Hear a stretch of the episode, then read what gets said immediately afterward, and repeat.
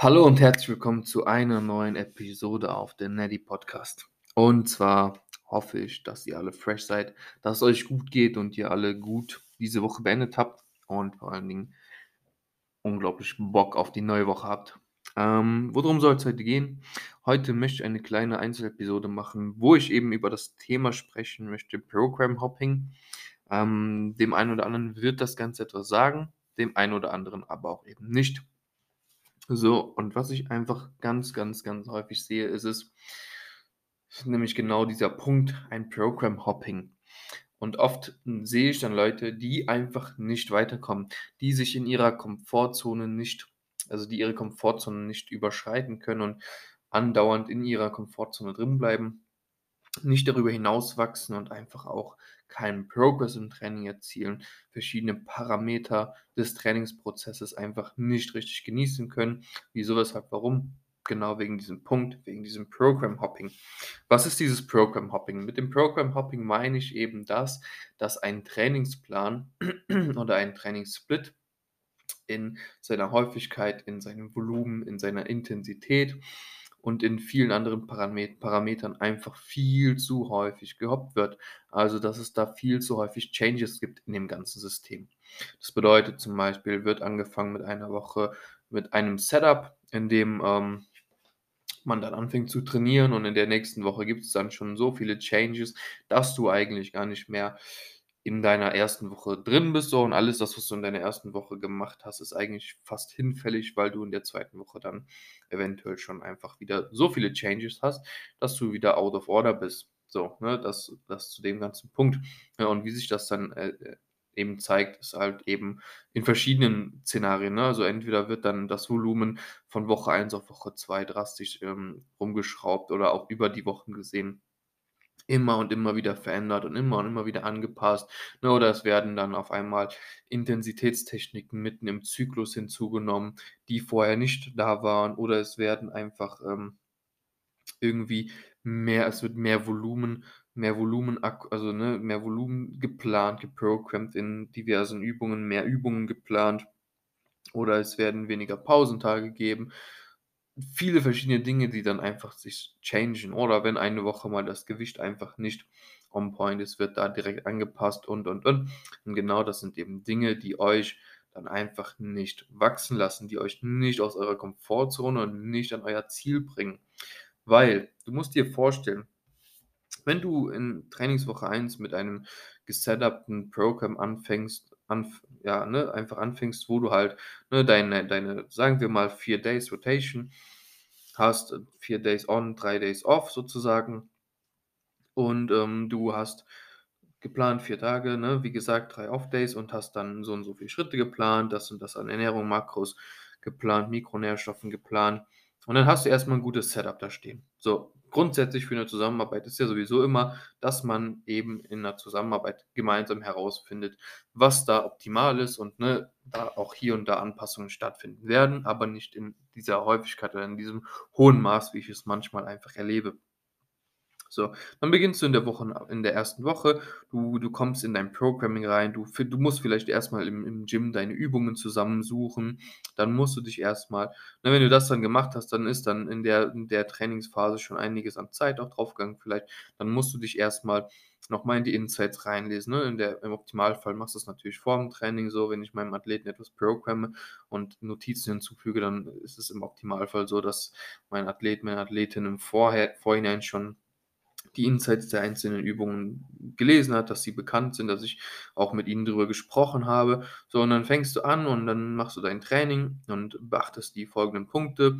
So, dann ist erstmal diese Findungsphase, in diese, in diese Übung reinzukommen, sich an die Gewichte heranzutasten und, und, und. Ne? Und das bedarf einfach einiges an Zeit. So, in Woche 1 wirst du noch lange nicht am optimalen Punkt sein, so wo du sagen kannst, das war jetzt ein Satz, dieser zum Beispiel Leg Press, wo wir im Optimum gefahren sind, also wo wir das maximal rausgeholt haben, weil das wird in der Regel nicht funktionieren. Ne, wenn du dann geplant bekommst, eine Leg Press, zum Beispiel Bandit, so, dann musst du dich erstmal damit auseinandersetzen, wie man das Ganze bandet, wie das optimal gebandet ist, mit welchen Bändern du bändest so, ne? Das das sind das schon mal der eine Punkt. Dann der andere Punkt, musst erst mal in dieses Bewegungsmuster reinkommen. Ne, dann wenn es vielleicht noch geprogrammt mit 'ner 3-2-0 Variante oder wie auch immer, ne, dann musst du dich noch daran gewöhnen. Dann musst du dich an die Gewichte herantasten. So, dann guckst du erst mal, wo wo liegen denn deine Kapazitäten? Wo liegen deine Grenzen dieser Kapazitäten? Wo ist dein Limit? Und, ne, auch 'ne akkurate Ausführung dauerhaft auf dauerhaft aufrechtzuerhalten. Wo ist das alles so? Und das ist 'n Prozess, der kann einfach ein einige Wochen dauern so. Das wirst du nicht in einer Woche im Trainingsplan optimal ja, einfach einfach, äh, optimal hitten können so, ne? Das das bedarf einiges an Zeit. So, und da ist dann eben so, wenn du dann in der Woche 1 das Setup hast und du hast dann so langsam dein Setup gefunden. In der Woche 2 manifestiert manifestierst du das Ganze, du findest dann deine Gewichte langsam und so, aber auch das wirst du da vielleicht noch nicht on point halten. Und in der Woche 3, dann kommt's vielleicht gut rein, du bist in 'nem guten Bewegungsablauf und, und, und. So, und dann wirst du in dieser Übung über die kommenden Wochen, wenn du alle Parameter wie halt eben Intensität, Ausführung, Load und generelles Volumen auf 'nem Maß hast, wo man sagen kann, da fährt man zielorientiert mit, dann wirst du da dann erst, wie gesagt, gut arbeiten können und progressiv arbeiten können in dem ganzen Schema. So, und wenn du dann aber jede Woche irgendwas in diesem in diesem Setup veränderst, ne, rein auf die Leg Press gesehen, wenn du dann da schon direkt 'n Satz mehr reinhaust oder die Intensitätstechnik auf einmal irgendwie einbaust oder die Intensität auf einmal drastisch anhebst oder rab herabhebst, wie auch immer, irgendwelche Pausenpunkte abänderst und, und, und, dann wirst du wieder rausgeholt aus diesem Setup. Oder ganz schlimm sogar, wenn du diese Übung dann auf einmal wieder rausnimmst und 'ne andere programmst, ne? Also, das, äh ja, du wirst einfach nie in dieses wirklich progressive Arbeiten kommen, weil du immer damit beschäftigt bist, dein Setup zu finden, immer damit beschäftigt bist, dein Load zu finden, welches du bewegst, immer mit der Ausführung, mit der Findungsphase der Ausführung, ne, dieser diesem Bewegungsablaufes wirst du immer beschäftigt sein und du wirst nie in dieses perfekte Setup kommen. Und genau deswegen ist dieses System-Hopping für mich ein absolutes No-Go. Ähm, bin ich absolut kein Fan von. Also, ich rate jedem davon ab, dieses dieses Setup so häufig zu wechseln. Also, ich finde, es sollte ein Setup gefunden werden, sollte 'ne Findungsphase geben, in dem man wirklich schaut: Passt das Volumen? Kann ich das akkumulieren? Kann ich das gut vertragen? Kann ich das gu gut regenerieren, ne? Passt die Intensität her, ne? Das hat dann auch eben verschiedene Einflussfaktoren, ne, vor allen Dingen auch die mentale Komponente. 'Ne gewisse Intensität eben erst mal zu leisten, ist dann oft keine körperlich kom körperliche Komponente mehr, sondern dann oft 'ne mentale Komponente, ne? Wenn du 'ne Reps wenn du jetzt nach AEA 7 trainierst und 3 Reps im Tank lässt, ist das was ganz anderes, als wenn du nach 'ner AEA 10 trainierst und nix mehr im Tank lässt und da wirklich an deine Kapazitäten gehst. Und da ist auch wieder der Punkt mentale Kapazität, weil dein Körper wird dir signalisieren: „Ey, da geht nichts mehr. Du musst aufhören. Es ist schwer, es tut weh.“ Ja, und da fängt's halt eben im Kopf an, dass du da vom Mindset her einfach stark wirst und da halt eben sagst: „Und doch,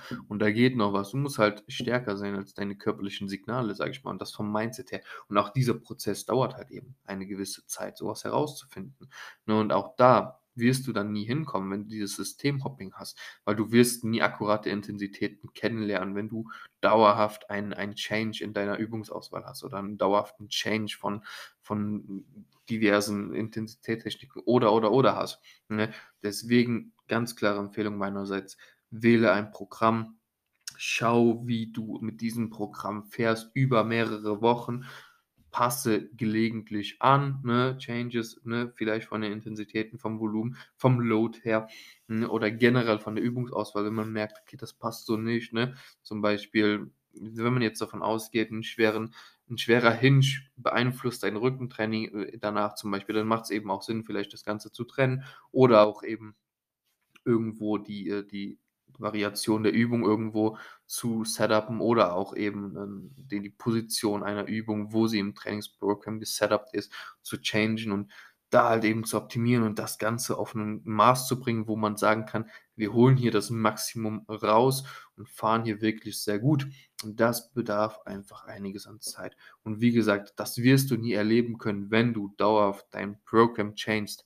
Und deswegen noch mal Empfehlung von mir: Such dir ein Setup, reflektiere, optimiere und dann arbeite in diesem Setup. Werde stärker in diesem Setup. Steigere dich, werde akkurat stärker und dann wirst du auch Erfolg haben und dann wirst du über deine Komfortzone hinauswachsen können und du wirst um einiges mehr rausholen. Das soweit dazu. Genauso ist es halt eben auch mit einem Kalorien-Intake.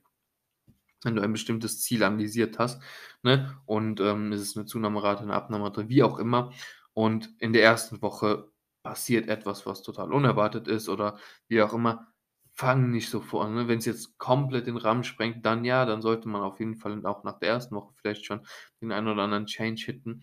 Wenn es dann aber auch wieder da ist aber auch wieder angepasst auf Diät, ne? Wenn jetzt zum Beispiel eine Diät oder ein Aufbau ist, ne? Wenn wenn du in der Diät bist, wirst du einfach auch teilweise unglaublich schnell in der ersten Woche Gewicht verlieren. Da sollte man sich eben nicht von täuschen lassen und dann irgendwie schnell die Abnahmerate wieder anpassen und die Kalorien erhöhen und damit man nicht zu schnell abnimmt, weil in der ersten Woche geht einfach unglaublich viel raus an Wasser, Glykogen, Mageninhalt, verändert sich ja alles und dann kann man da auch mal schon mal zwei, drei, vier Kilo in der ersten Woche verlieren, was dann aber eben kein wirklicher Fettverlust ist in dem Sinne so. Und da sollte man sich eben nicht von täuschen lassen. Wie gesagt, ansonsten dann auch da das Setup erstmal gleich aufrecht behalten, so. Aber solltest du jetzt eine äh, eben deswegen auch da, ne, im Aufbau oder auch in der Diät einfach mal zwei, drei Wochen ein, ein, ein Ding durchziehen und dann mal gucken, wo es hingeht. Und dann kannst du optimieren. Dann kannst du den, den Switch machen, so, und dann immer noch in die richtige Richtung lenken, so, ne? Aber ne, auch die zwei, drei Wochen werden dich nicht irgendwie unglaublich fett machen oder unglaublich dürr machen. Also da musst du dir auch keine Gedanken machen.